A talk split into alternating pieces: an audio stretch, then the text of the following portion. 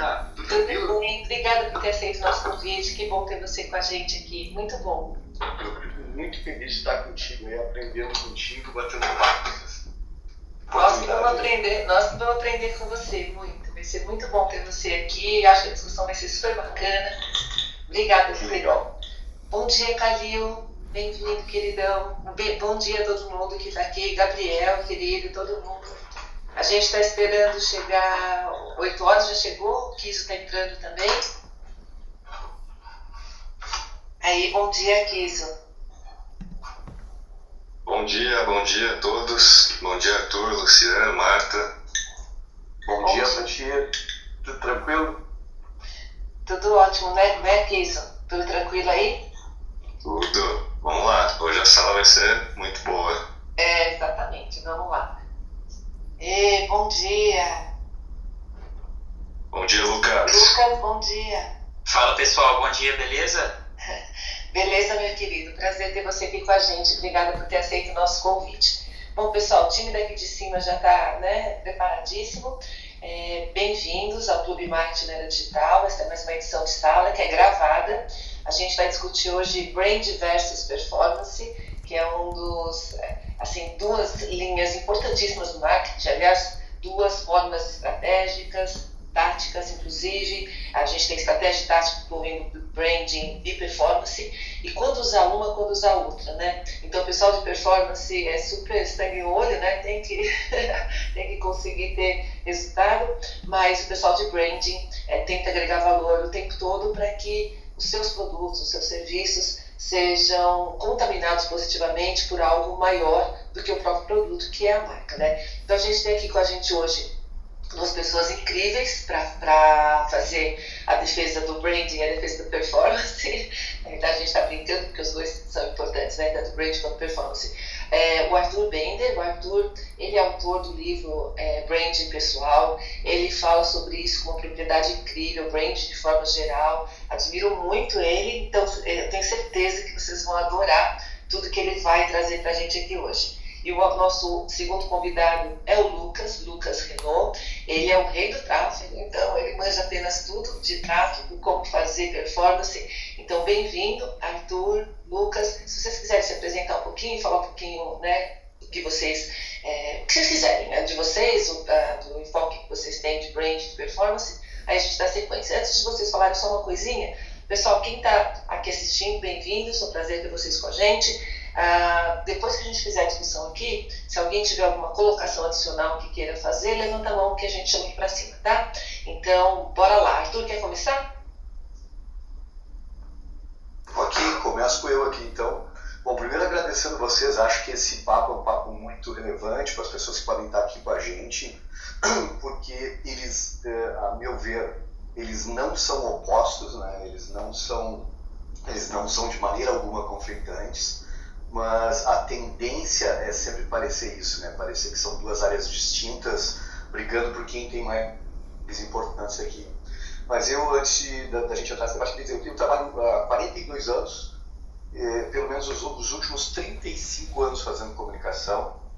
Eu iniciei lá muito atrás, eh, fazendo, fazendo direção de arte, fazendo comunicação nessa área. Fui evoluindo e pelo menos os últimos 25 anos eu faço planejamento. Né? Planejo marcas do mundo corporativo, eh, posiciono, minha especialidade é posicionamento de marcas. Então já trabalhei para algumas marcas que eu, que eu tenho muito orgulho, assim como a unificação da marca telefônica eh, em 16 países, América do Sul e Europa. Eh, o primeiro posicionamento de telefonia móvel aqui no sul do Brasil, que é fantástico, hoje a gente conta para as pessoas, né? mas o primeiro posicionamento que mostravam que eram as pessoas livres, que não estavam presas a um fio da parede né, do telefone, parece uma coisa até engraçada hoje. Bom, já planejei eh, Gerdau, Marco Polo, Unicred, eh, o EAD da Laureate para o Brasil inteiro, eh, várias universidades da rede Laureate também, entre outras. E sou um amante, um apaixonado por branding, eh, discuto isso há muito tempo, e desde 2001 eh, eu criei o conceito de personal branding aqui no Brasil, e virou assim minha grande paixão. Fiz uma pregação assim de quase 10 anos andando pelo Brasil, é, falando o que, que era isso na época, em 2001. Em 2009 lancei meu livro Personal Branding, e que vende até hoje, uma coisa incrível, a editora chama de long seller, a gente já tem mais de 50 mil livros vendidos. Está é, saindo a versão digital agora em streaming, é, um audiobook em streaming, que é uma tecnologia nova que é muito legal, está pronto para ser lançado. Tem um segundo livro que é Paixão e Significado da Marca, que está na sua segunda edição e tem mais de 15 mil livros. E eu estou finalzinho, finalzinho, no último capítulo do, do último livro, do meu terceiro livro, que é sobre autenticidade, sobre mito e verdade eh, na, na ideia de autenticidade, que daqui a pouco está por aí. Então, eh, obrigado pelo carinho de vocês, fico à disposição aqui para a gente bater um papo, tá? Muito bom, sou sua fã, você sabe disso. Lucas, você, meu querido. Bora lá, depois do currículo desse aí, vou, vou até acelerar aqui minha apresentação. Eu trabalho com tráfego pago desde 2015, então já já está fazendo seis anos aí que eu estou no mercado. Meu foco sempre foi em e-commerce, porque eu comecei a trabalhar com tráfego pago para um negócio que eu desenvolvi lá em 2015 e já hoje a gente aqui é uma empresa, a gente é uma agência focada em performance, já já a gente discute aí branding versus performance, a gente já trabalhou com mais de 200 marcas, hoje a gente tem 70 clientes aqui na nossa, na nossa gestão. A gente investe cerca de um milhão de reais por mês em tráfego pago e a gente já faturou para os nossos clientes aí nos últimos dois anos mais de 100 milhões de reais. Então, um, um, uma breve apresentação aí do, do, do, meu trabalho. Nosso foco aqui hoje é mais no Facebook Ads, apesar da gente fazer bastante o Google Ads e o Pinterest também, mas para os nossos clientes a rede onde a gente consegue o melhor resultado em performance é o Facebook Ads. Muito bom. Então, acho que agora seria interessante, a gente tem dois especialistas incríveis aqui, né? E a gente, como bem disse o Arthur, e a gente falou no começo também, não é uma briga de brand com performance, na realidade são complementares, os dois agregam valores para a marca, cada um com a sua expertise, cada um com a sua especialidade, cada um com o seu estilo estratégico. Então, Arthur, talvez fosse legal você falar um pouquinho por que branding, né? Então, é, o que, que branding faz de especial, falar sobre o posicionamento, que você é especialista, o que, que isso traz de valor, e depois, na sequência, aí, Lucas, se você pudesse, você traz o que, que performance traz de valor, inclusive se você pudesse pontuar quanto que é usado um, quanto que é usado o outro. Eu sei que é usado o tempo todo, mas outro dia eu estava tendo uma discussão, Arthur, com num dos painéis que eu participei, porque a pessoa dizia que branding tem que estar desde o início da jornada, etc. Eu concordo com isso, mas quando a gente tem startups que não tem dinheiro, estão começando e não sabem nem direito né, se o produto vai dar certo, não vai dar certo, elas têm que pivotar no meio do caminho, elas acabam investindo em performance primeiro para crescer e ter realmente provado o conceito antes de defender aquele conceito ou incorporar. Um exemplo que eu tenho disso é o Airbnb. Eu tive a oportunidade de visitar o Airbnb nos Estados Unidos há uns 5, 6 anos atrás, e no Vale do Silício, e eles começaram uma, é, basicamente tentando conquistar espaço, performance, conquistar espaço, conquistar, conquistar, conquistar. Depois de um tempo, você chega no limite da performance. Porque se você não agregar algo a mais, você é commodity, você está igual a todo mundo. Então, eles, aí sim, eles fizeram um super projeto de rebrand, e hoje, o Airbnb, ele, todo mundo no Airbnb tem uma cultura incrível. Eles falam que eles não são é, concorrentes de hotéis. Ah, o lema deles é Belong Anywhere. Se você quer é, experimentar a cultura de algum lugar, você tem que estar no Airbnb. Isso é verdade, porque muito hotel é impossível ter a localização ou o tipo de oferta que o Airbnb, o Airbnb traz, porque ele traz dos locais mesmo, né? Então, esse processo que eu acho que a gente está discutindo aqui, acho que o Arthur podia, então, por favor, Arthur querido, falar sobre isso. Depois, Lucas querido também vai falar sobre a performance. Tá bom assim? Perfeito, tá, tá super bem. Uh, e muito legal essa tua provocação, Marta. Eu acho que eles não têm, uh, não é que uma coisa pressupõe a outra, né, que não possa funcionar sem. Uh, a minha defesa aqui do ponto de vista do branding é de que tu começa a ter um grupo de pessoas animados por um sonho, por uma ideia, uh, tentando escalar muitas vezes isso rapidamente, né, e precisa ser rápido. Mas quando a gente não tem clareza desse ponto lá na frente, e que o branding ajuda mas eu falo de posicionamento, de posicionamento mercadológico. É, eu costumo mostrar isso para os meus clientes como um, um triângulo deitado, tá? um, assim, um triângulo para a direita, onde o posicionamento está lá na ponta principal. E nessa, uh, nesse lado oposto aqui tu tem pessoas, tu tem processo, tu tem desenvolvimento de produtos, né? tu tem uh, vendas, tu tem área comercial, tu tem área financeira, mas se todo mundo não enxergar uh, esse mesmo, um desses mesmos futuros lá na frente, é, comum acontecer uma coisa que tu deve conhecer, Mato, e vocês também aqui, que é entrar numa reunião para provar quem tem razão ou seja, é, todo mundo com muito boa vontade, todo mundo, mas com olhares diferentes, com culturas diferentes, né, e com posições diferentes dentro da companhia.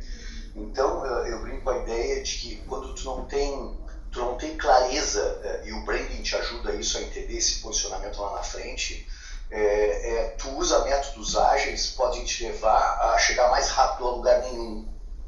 E aqui entra o branding, né? uma, uma certa orquestração dos sinais para que tudo leve para a mesma direção. Então, quando a gente olha desenvolvimento de produto, por exemplo, que é uma coisa bastante comum e que precisa ser acelerado, que tem uma galera trabalhando punk nessa coisa, é, mas quando não está muito claro esse significado lá na ponta que o branding proporciona, é, as pessoas perdem muito mais tempo. Né? E, então, é, essa cola que vem de posicionamento mercadológico, que para mim vem antes do branding, posicionamento mercadológico, é, propósito e a orquestração do branding na volta, a gente consegue entender esse futuro muito melhor e ter muito mais foco, muito mais concentração para saber o que está fazendo. Eu só para encerrar, gosto muito de uma de um slogan bastante antigo já da Pirelli, mas que, que ainda funciona, que é potência não é nada sem controle.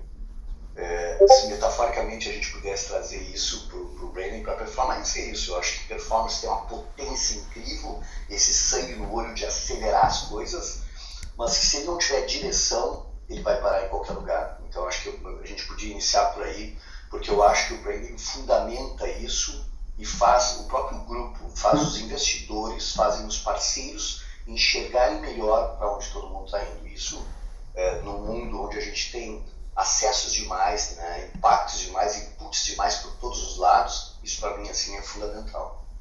Inclusive, Arthur, às vezes as pessoas confundem branding com apenas desenvolver o logo ou o efeito visual da marca, né? Branding é Perfeito. tudo. Então, até se você quiser falar um pouquinho, porque o, o branding ele traduz a essência da marca, né? E só Perfeito. antes de você falar um pouquinho sobre o que é o branding de maneira mais ampla, é uma das principais causas de fracasso de startups, é, número um, é não ter market fit, né? que é isso que você está falando. Você não tem posicionamento no mercado, às vezes você está apaixonado pelo seu produto, pelo seu serviço, mas isso não tem tração, não adianta você acelerar. Se você acelerar aquilo, se tentar escalar aquilo, você quebra na realidade. Né? Então, se você falar um pouquinho sobre o branding, caracterizar, acho que ajudaria também bastante.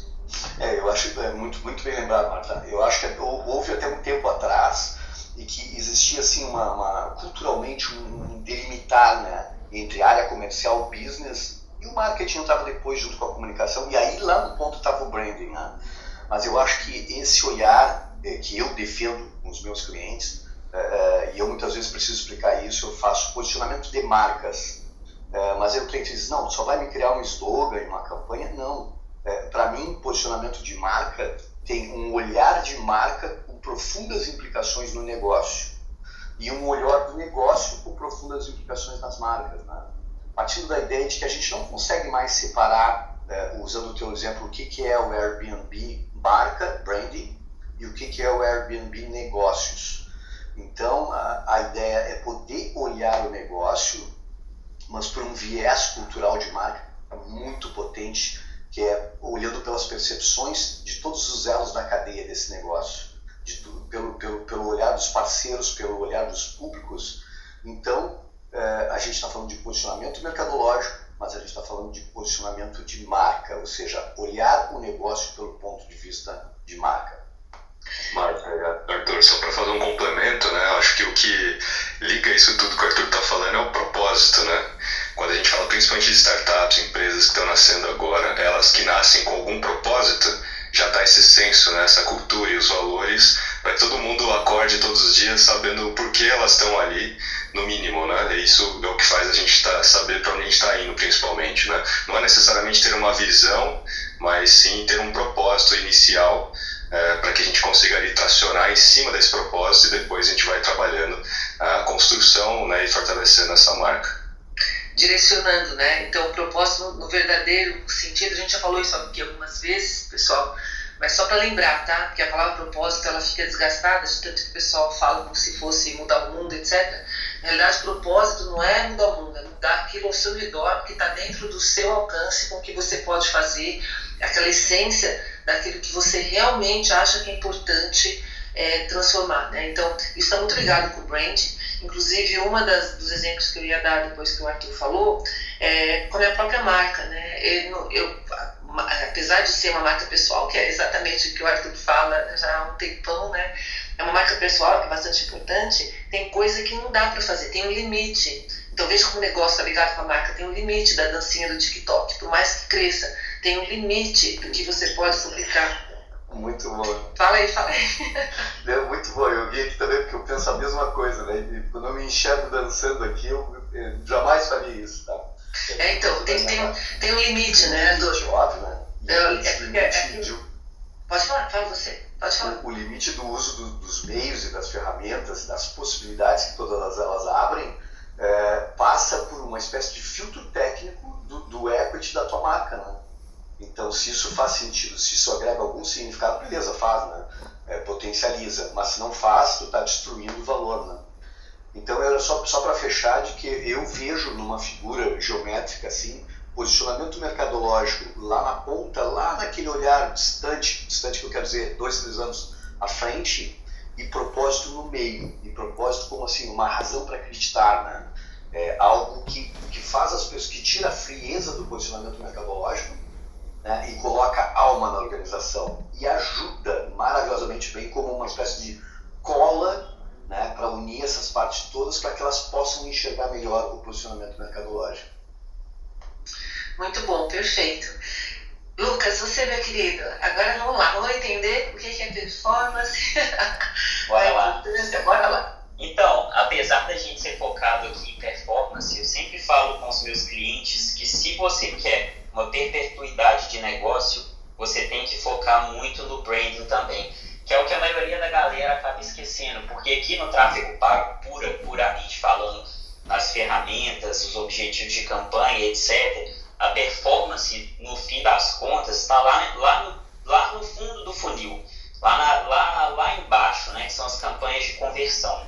E um negócio que começa do zero, por exemplo, e quer trabalhar logo de cara o objetivo de campanha de conversão, sem passar por toda a lógica do funil de vendas e o que eu falo que anda junto com o funil de objetivos de campanha aqui, que nada mais são que objetivos de marketing dentro do tráfego pago, essa galera que quer começar, está começando do zero ou está pequena ainda, já começou, e quer queimar a ponte e começar com as campanhas de conversão para gerar performance, raramente elas conseguem uma alavancagem no curto prazo. Isso aí eu vi na prática. Quando eu comecei lá na gestão de tráfego em 2015, os clientes que eu pegava eram clientes pequenos, que estavam começando do zero ou tinham pouca atração e são imediatistas, têm pouca verba para investir e quer de cara ver um retorno sobre investimento alto, que no caso é a performance. Só que você precisa de trabalhar toda a parte do funil de objetivos de campanha, do reconhecimento de marca, de criar o branding da marca, igual vocês falaram, não é só identidade visual, uma logo, mas sim trabalhar a marca como um todo, para aí sim a gente conseguir descer no funil ali e conseguir gerar performance para o negócio. Então hoje a gente pega marcas mais bem mais velhas, mais tracionadas, estão aí no mercado há mais tempo, faturando mais. Beleza, a gente consegue entrar e trabalhar a performance ali dentro, mas chega em um ponto que ela não consegue mais escalar, pensando só em performance, os objetivos de campanha de conversão aqui. Então a gente cai na maioria das marcas em um patamar ali que não escala mais. E aí qual que é a solução?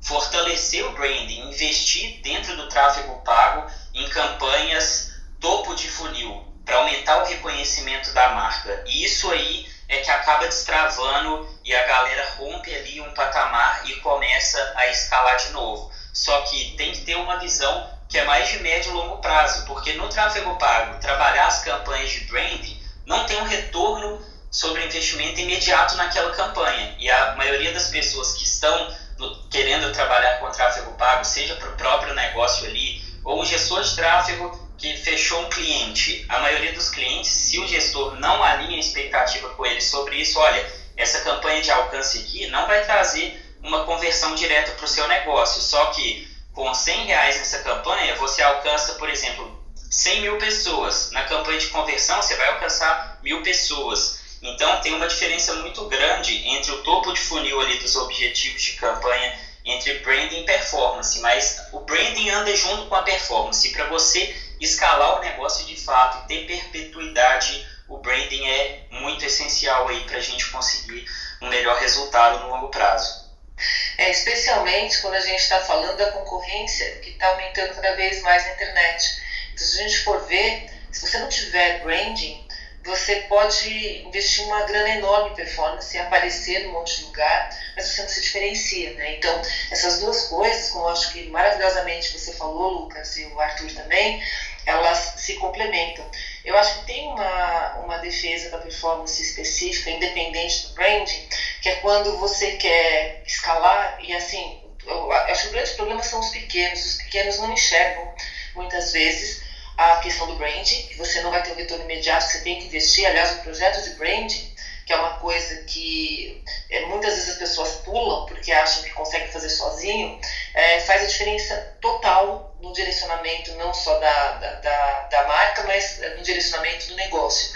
É a mesma relação que eu faço com o LGPD hoje, né? Que tem gente que os pequenos precisam de é, o, projeto, o relatório, não tem jeito, tem é, lei, regulamentação nova tem que se adequar à lei do consumidor. E aí, se você não faz, tem os prejuízos enormes para o negócio, né? Cibersegurança é, é a mesma coisa.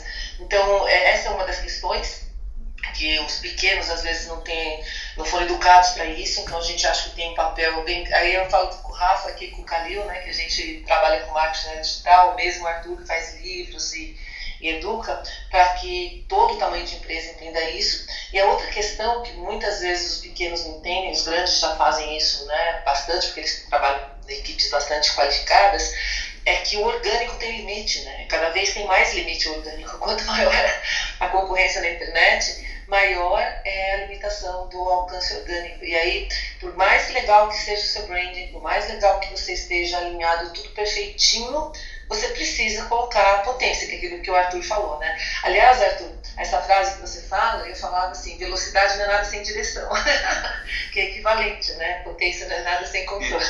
É isso mesmo, tá?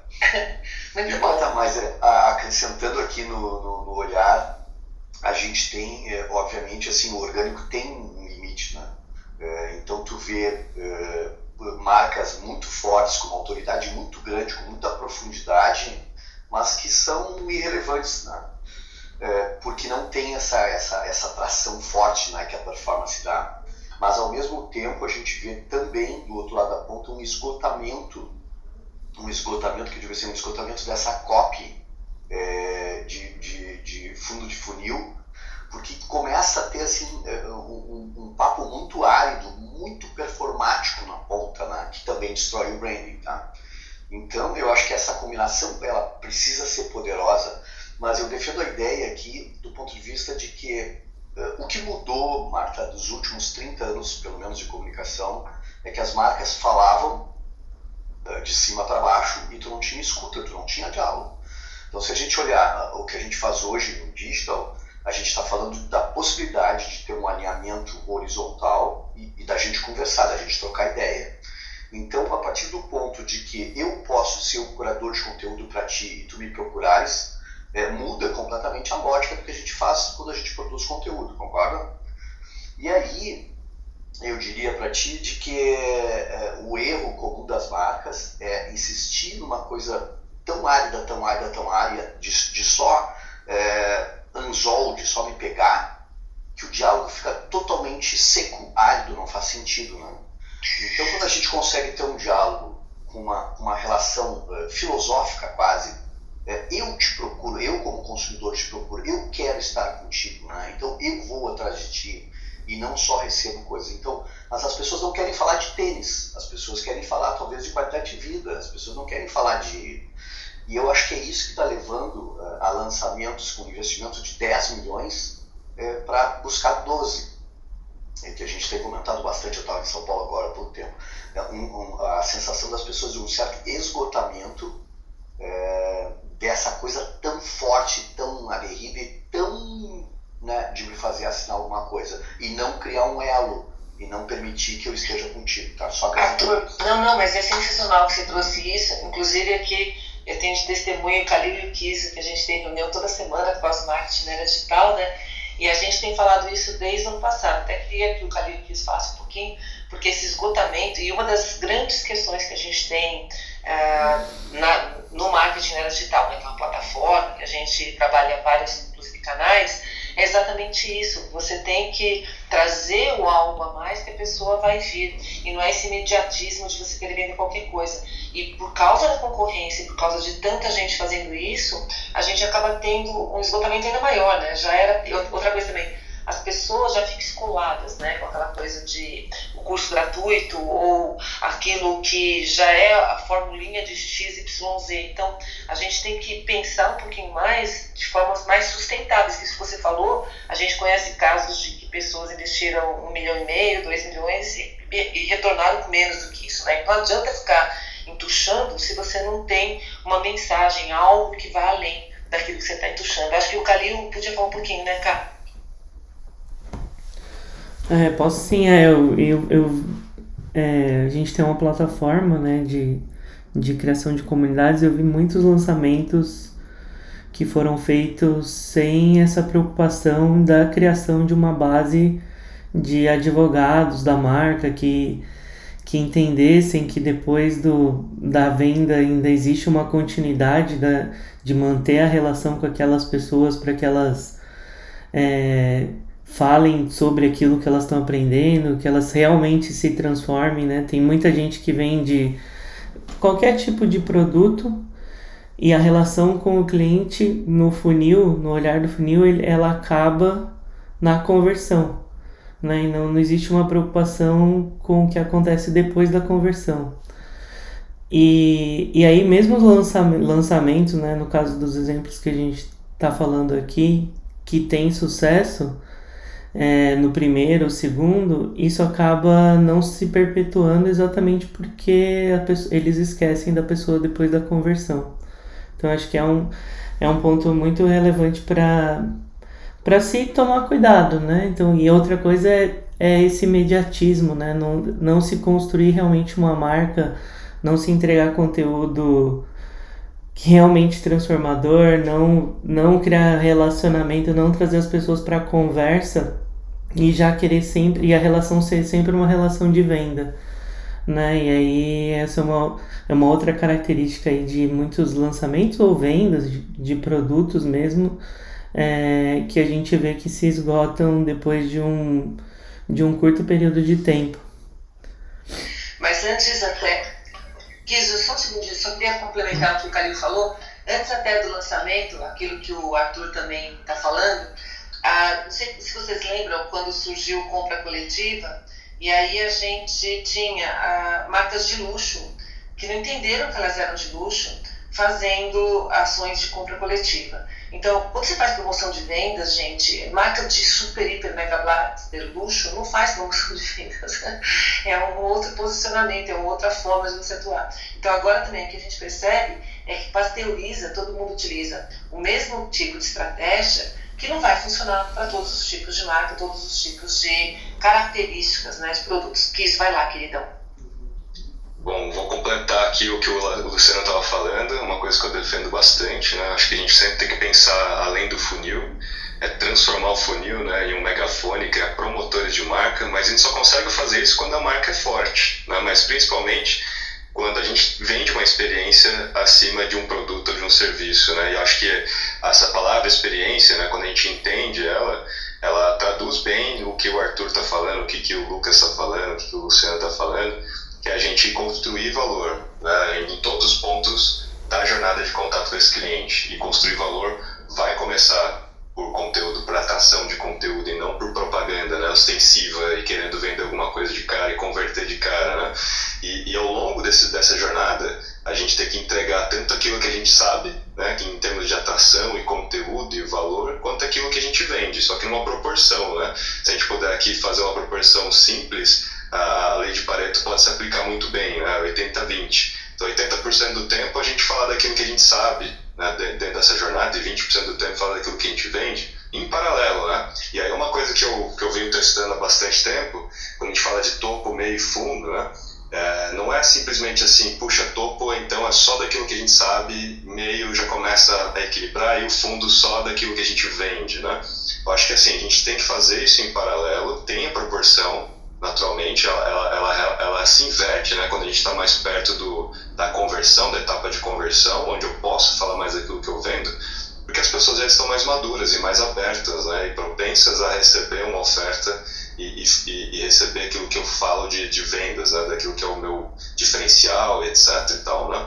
Mas o ponto dessa lei de Pareto ao longo da jornada, principalmente no funil, é para a gente criar frequência, tanto para lembrança de marca quanto para aumentar a intenção de compra, né? E aí que vem a história do brand e performance, porque o, o brand ele ajuda a gente na lembrança de marca. Então a frequência de vezes que eu apareço para as pessoas ao longo desse funil vai aumentar minha lembrança de marca, ainda mais se eu tiver uma frequência relativamente mais alta do que, o, que a média padrão hoje do mercado. Mas isso não necessariamente aumenta a intenção de compra. A intenção de compra depende muito da mensagem, depende muito do criativo, depende muito daquilo que eu quero é, colocar em termos de, de, de significado, né, posicionamento, diferenciações daquilo que eu vendo ao longo é, desse processo. Né? E só por curiosidade, é, tem uma, uma pesquisa da, da Nielsen né, que mostra que hoje, é, assim, pensando no total de vendas, né, 47% depende do criativo. Já, já, pensando ali no final do, do processo, né, do funil ali de vendas e conversão, etc. 47% depende do criativo, 15% depende só da marca mas isso não significa que a marca não foi importante, né? Nas etapas anteriores ela foi muito importante. Então é sempre a questão de aumentar a lembrança de marca, para que no momento que aquele cliente vai decidir por comprar aquilo que você vende, ele lembre de você, não lembre do outro. Mas ao mesmo tempo você tem que ir aumentando a intenção de compra conforme ele vai avançando nessa jornada, né? E por fim, quando eu falo assim, né, de criar promotores de marca, é ir além, né? Ir além, é construir de fato valor após a venda para que todo mundo aumente a sua experiência e, e, e, naturalmente né, passe a compartilhar a sua experiência com aquela marca nas suas próprias redes sociais e a gente rompe né, essa história toda do, dos limites da mídia paga e do orgânico e a gente começa a ter resultados exponenciais porque aí a gente está falando de centenas de milhares ou até milhões de pessoas compartilhando aquilo que eles consumiram da sua marca, né, fazendo esse loop é, e a gente chama de boomerang, isso até no livro, né, Marta? Então, assim, fazendo esse, esse, esse boomerang acontecer.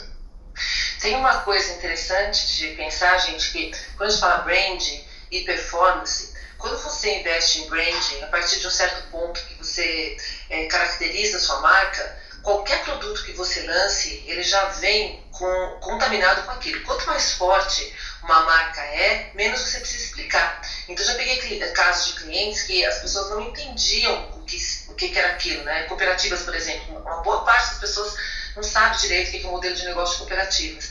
E aí, quando a gente fez uma pesquisa, os próprios colaboradores às vezes não sabiam o que era isso. Então, quando você estabelece, eles fizeram Somos Cop, todo um projeto lindo aí, já está com 4, 5 anos. Então, em vez de você ficar empurrando, explicando para todo mundo o que, que é, cada um, etc., na hora que você é, unifica, faz um projeto de branding da essência, é, colocando os valores, traduzindo isso em todos os elementos, começou a acontecer o contrário. As pontas começaram a pedir para utilizar, ou seja, as cooperativas, as outras unidades, começaram a pedir para utilizar aquilo porque representava elas também. Então, quanto mais forte for a marca, menos você precisa explicar.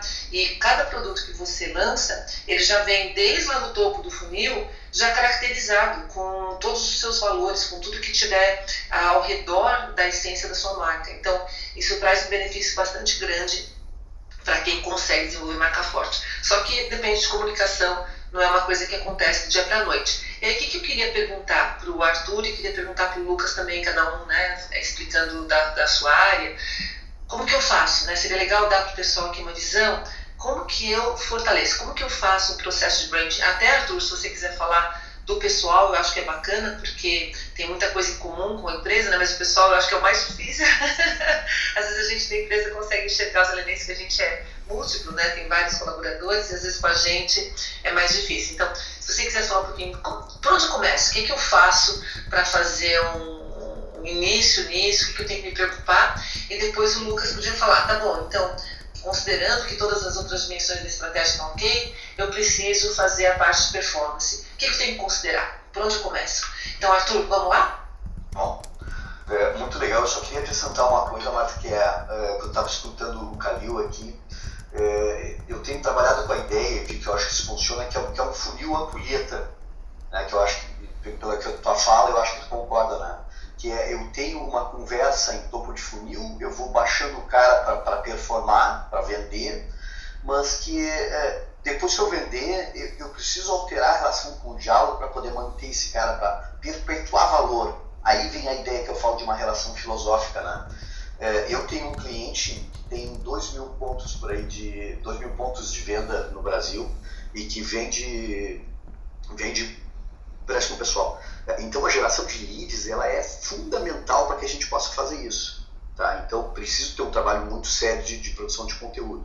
Mas a nossa grande discussão é, é eu capto o cara com a ideia de ganha, é, aqui tem dinheiro para você, né? faça seu empréstimo e tal. Mas como é que a gente conversa sobre empréstimo no resto da vida, entende? É, eu, eu, preciso ter um algo a mais para conversar com essa pessoa que faça uma grande diferença, né? Então a gente tem trabalhado ali o branding com um propósito e que o propósito nos dá um sentido maior para conversar. Né? No caso específico desse meu cliente, que eu vou ter reunião agora às 9 horas, é, a gente está falando de um posicionamento que é banking, é, com alma de varejo e foco nas mulheres, tá? Foi isso que a gente posicionou o cliente. Então está se assumindo. Mas a gente tem um propósito que é fazer diferença na vida de quem mais precisa de igualdade. Então aqui eu tenho um manancial rico no propósito para trabalhar é, e que me permite fazer fundo de funil, fazer conversão, uma geração de leads qualificados maravilhosa, mas a sustentação do diálogo precisa ser algo maior que a ideia do propósito. Tá?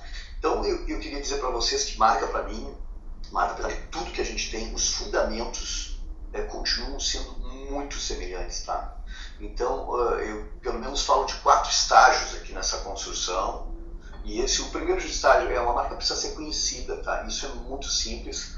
É, o ser humano tem, faz uma associação de estofo com conhecimento, ou seja, a, a sensação que a gente tem é uma marca que eu muito vejo por aí, deve ser uma marca boa, né? Porque eu vejo bastante.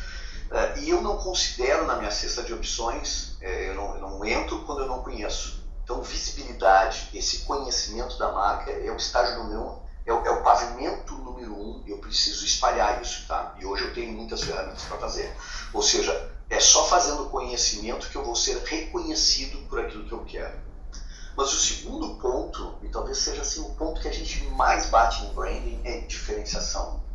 É, e aqui é muito esquecido isso, e, e as marcas batem muita cabeça nisso. Marcas nasceram para criar desigualdade entre coisas aparentemente iguais. Esse é um fundamento que a gente não pode esquecer. As marcas nasceram fazendo marcação no gado é, para diferenciar os iguais. Então é o seguinte, marca precisa criar desigualdade.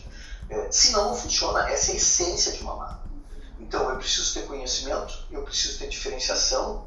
O terceiro ponto, que tem muito a ver com copy, é de relevância é, eu posso ter uma marca extremamente conhecida, extremamente diferenciada, mas não me toca, porque não tem a ver comigo, tá? não é relevante. E aí, é, a soma dessas três, desses três trabalhos feitos simultâneos, tá? que podem ser feitos junto com o performance, me leva a um último ponto, que é como se fosse uma pirâmide, que é estima da marca, ou seja, ter a marca em alta conta, ou seja, no meu cérebro, no cérebro do consumidor, ranqueada como a primeira opção. Não a primeira opção em lembrança, né? mas a primeira, primeira opção com uma marca que eu tenho em alta conta. Então, é, essa uma construção que não pode ser oportunista, é, que ela precisa ter essa orquestração do branding e precisa ter, essencialmente, Marta, para mim, assim, é um mantra, tá? Coerência e consistência. Coerência e consistência, ou seja, trabalhar a equidade certa, trabalhar os valores certos, orquestrar todos os sinais em todos os pontos de experiência no mesmo sentido, e aí sim tu vai ter uma construção de médio e longo prazo. É, o, o, só para encerrar, a grande angústia desses nossos tempos, que eu acho que é uma doença, é o problema do imediatismo, é o problema do oportunismo. É, grandes marcas são coerentes há muito tempo. Pega marcas icônicas de todas as áreas do mundo, digital ou não, é, e você ver que existe um traço de coerência que manteve e que teve consistência ao longo do tempo. E a ansiedade das pessoas faz que é muda tudo em seis meses, né? não está performando, muda, não está performando, muda, faz nova campanha, faz outro jeito. E aí tu não consegue ter essa consistência. Me perdoa que eu falei demais aqui. Nunca, imagina, você deu uma aula maravilhosa. Nunca a gente fala demais, eu falo que depende do conteúdo, né? Não tem tempo de limite, tem qualidade de conteúdo. A gente fica ouvindo por horas pessoas que têm que falar. É isso que você fala, Arthur, é, é bem interessante do imediatismo, né? Então, os estágios da marca, é legal. Então, o imediatismo foi aquele que a gente falou, que às vezes pequeno não enxerga, que o Lucas também tinha falado. E tem uma coisa muito ligada com o futurismo, que eu sou futurista, né, pelo IFTF lá, e é uma das coisas que a gente é, mais luta, qualquer instituto de futuro, não é só o IFTF, todos, é contra o curto prazismo curto prazismo não permite que você enxergue o que vai ser diferente no período de 10 anos. Né? Então, as pessoas tomam decisões erradas porque elas pensam no cenário que é hoje, e na realidade, você tem que ter uma visão maior, ainda mais com o mundo mudando no grau que ele está, não dá para ser muito, muito grande, porque a velocidade é grande, mas 10 anos, para que você tome as decisões certas, que na estratégia elas vão se provar certas, mas no curto prazo, às vezes você não enxerga. Que é muito que o, a Amazon fez no começo, vocês vão lembrar que ficou um tempo com uma pressão muito grande, né? De 10 anos de prejuízo. 10 anos, mas ele tinha uma visão de que mais cedo ou mais tarde as pessoas iam comprar tudo pela internet e essa visão, que é uma visão de longo prazo, que é aquilo que a gente está falando de 10 anos, né, é o que faz você se fortalecer e aí você surge como uma, uma, uma, fortaleza, né? Então, é um trabalho, você trabalhei no Sul com muitas marcas incríveis também, que eu tive a oportunidade de trabalhar em um momento, e essas marcas estão aí exatamente há muito tempo e no, no ritmo dela. Inclusive, uma das coisas que a gente podia comentar aqui, que eu vou passar para o Lucas para ele falar, mas antes disso, é mesmo Clubhouse. Eu trabalho com muitas marcas fortes, com multinacionais, percebam que as marcas ainda não entraram com tudo aqui. Por quê? Uma marca forte, esse equilíbrio que o Arthur mencionou de coerência e consistência, uma marca forte, ela tem que, antes de entrar em algum lugar, por mais oportunidade que possa aparecer esse lugar, tem que ver se está alinhado com tudo aquilo que a marca representa. Se o público que está ali é o público dela, se faz sentido estar tá ali, de que forma tem que estar tá ali. Não pode sair correndo na frente é, a menos que ela entre com os executivos para experimentar, testar, mas não se colocar. Então, essa parte de coerência e consistência é essencial para você não detonar a marca, para não estragar. Depois a gente pode até falar um pouquinho sobre SG, diversidade, o que, que as marcas estão fazendo, mas eu quero ouvir, nós todos queremos ouvir, um pouquinho do Lucas também. Lucas, querido, o que, que a gente faz então, sabendo que a gente está fazendo tudo certinho de brand, o que, que a gente faz para performance? Beleza. Então, eu, assim, a marca que ela é forte, eu falo que para fazer o trabalho de performance fica muito fácil para o gestor de tráfego, sabe? Então, tem um exemplo aqui que nem é só o, o pequeno, viu, Marta, o cliente pequeno, mas tem, eu tenho um cliente grande aqui, fatura um milhão por mês no e-commerce, tá?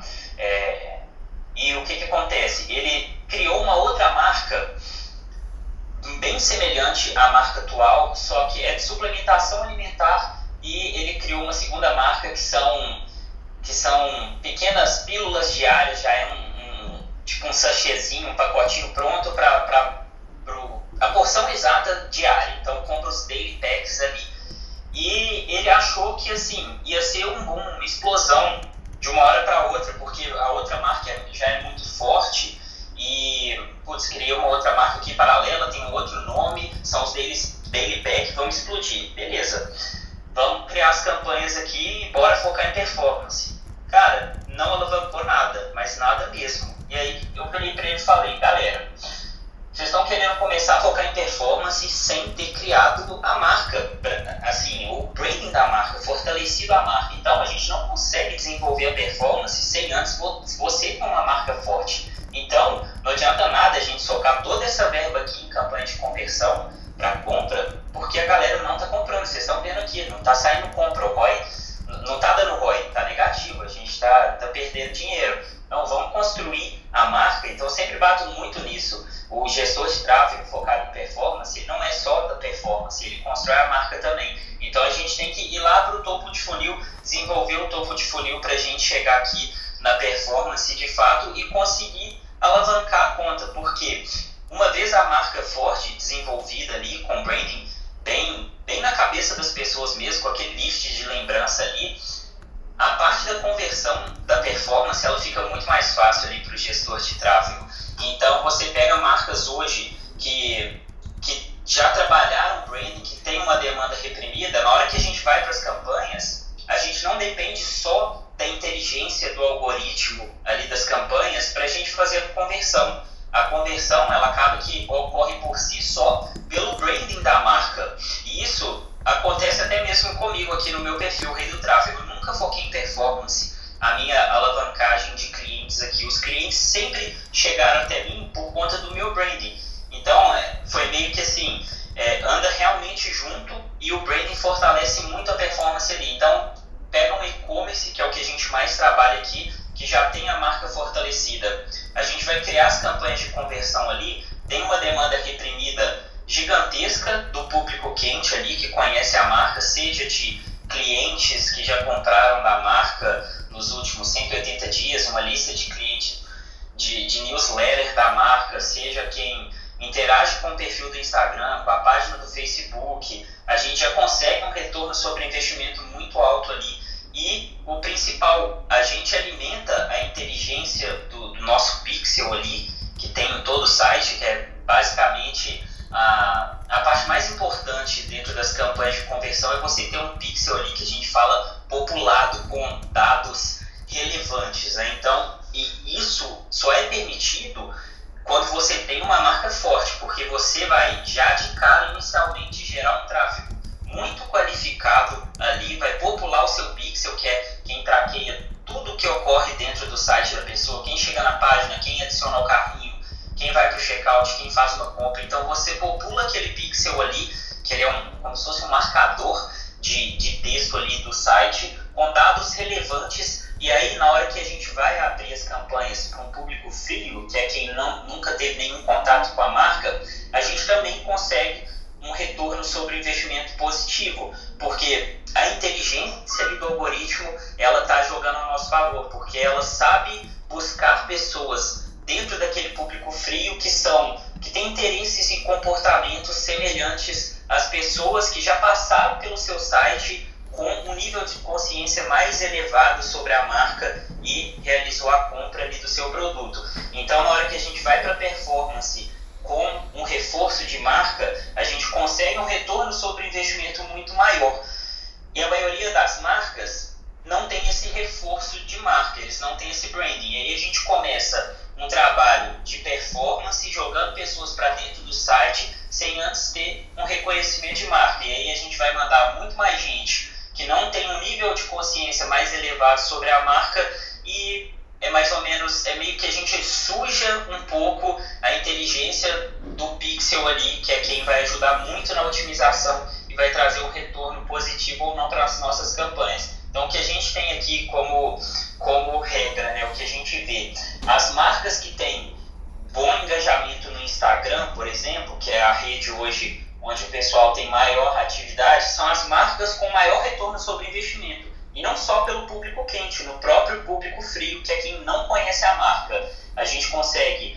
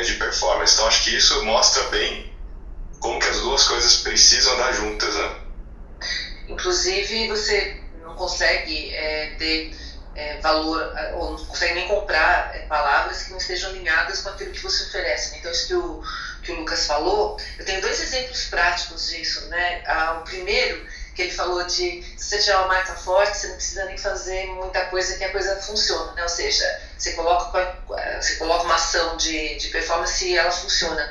E um exemplo que eu tenho, a gente fez por muitos anos o site da da Mônica, desde o comecinho, né?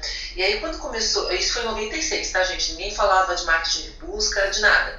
E virou um dos maiores sites privados do Brasil, um super engajamento com as crianças. E o que que tinha lá? Turma da Mônica, com todas as variações. Quando começou todo mundo brigar por SEO, achar palavras-chave, lá não precisava, porque naturalmente já tinha uma marca super forte, com super engajamento, não precisava fazer nada, já estava tudo pronto para performar super bem na, nas buscas.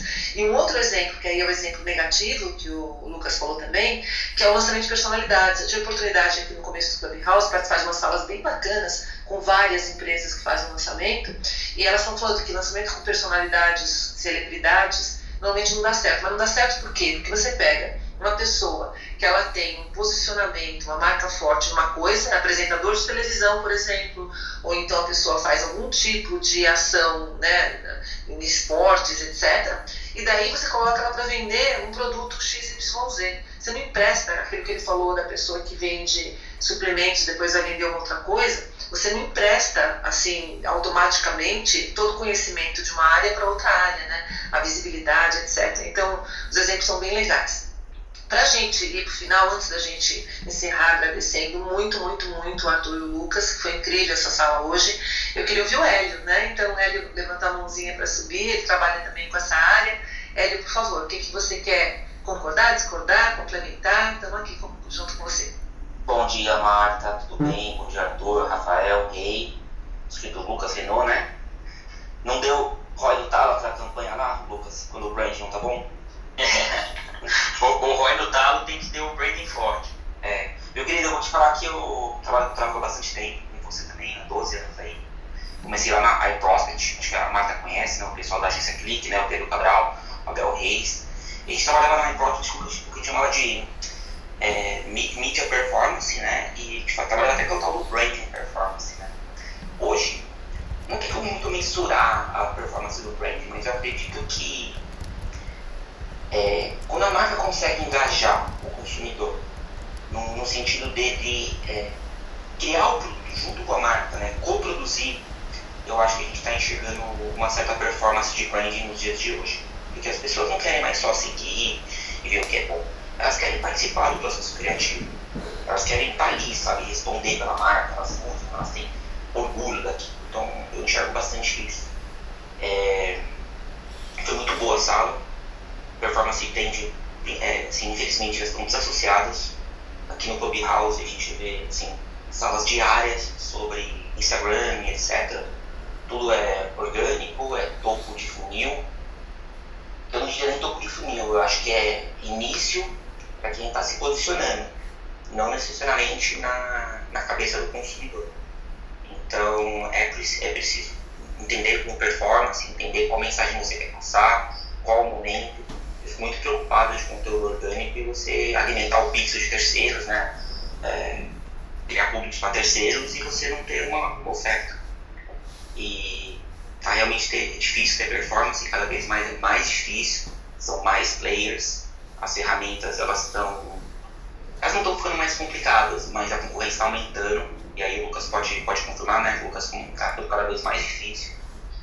E sim, foi um prazer colaborar com vocês. Quero ouvir mais salas de performance. Lucas, aparece por aqui, cara. Todo rei precisa de um doutor do, dos anúncios também, cara. Mas sempre que tiver um convite aí, sempre que tiver um convite, eu tô, tô dentro aí. Mas realmente, cara, medida tempo vai passando aí, a concorrência no leilão vai aumentando, consequentemente o custo por resultado vai aumentando também. E o que vai diferenciar, que vai manter a galera no jogo aí, no fundo é, é o LTV, né? E beleza, o custo por aquisição vai aumentar bastante, mas a grande preocupação é manter aquele, tornar aquele, aquele, aquele seguidor, por exemplo, em, em fã da marca, né? Não só um cliente ali fez uma, uma primeira compra, mas ele vai ter que ter um, um LTV bem longo aí com a marca. E é, é o que o Arthur falou muito, né? Sobre diferenciação. Isso aí vai ajudar no longo do processo aí. Quanto mais com, competição, mais anunciantes aí, mais difícil fica para a maioria das marcas, mas também eleva o jogo e a galera que está aí entrando de brincadeira e não tocando o business como um negócio de verdade vai ficar pelo caminho aí. É isso aí. Gente, foi maravilhosa a sala. O Arthur tem uma reunião em cinco minutinhos. Então eu queria saber se mais alguém quer falar alguma coisa. Arthur, Lucas, Calil, Kiso. Alguém quer? Se não, eu vou me despedir de todo mundo. Quer falar, Arthur? Eu só agradecer. Adorei conhecer vocês, adorei o papo. Pensa tão rapidinho assim, tá? Mas foi maravilhoso, tá? Um grande abraço a todos aí. Acho que a gente falou bem bacana, tava bem legal. Tava bem legal mesmo. Essa foi uma, uma das salas mais incríveis que a gente teve, graças a vocês. Obrigada, Arthur, de coração. Lucas, obrigada de coração. Hélio, por ter subido aqui para complementar. Fala aí, Lucas, fala aí. Não, não, só agradecer o convite mesmo. O Rafael me mandou mensagem aqui no Instagram, segui ele há muito tempo e curti pra caramba trocar essa ideia aqui. Ô Lucas, você falou que falta, falta convite, não, só fazer o convite.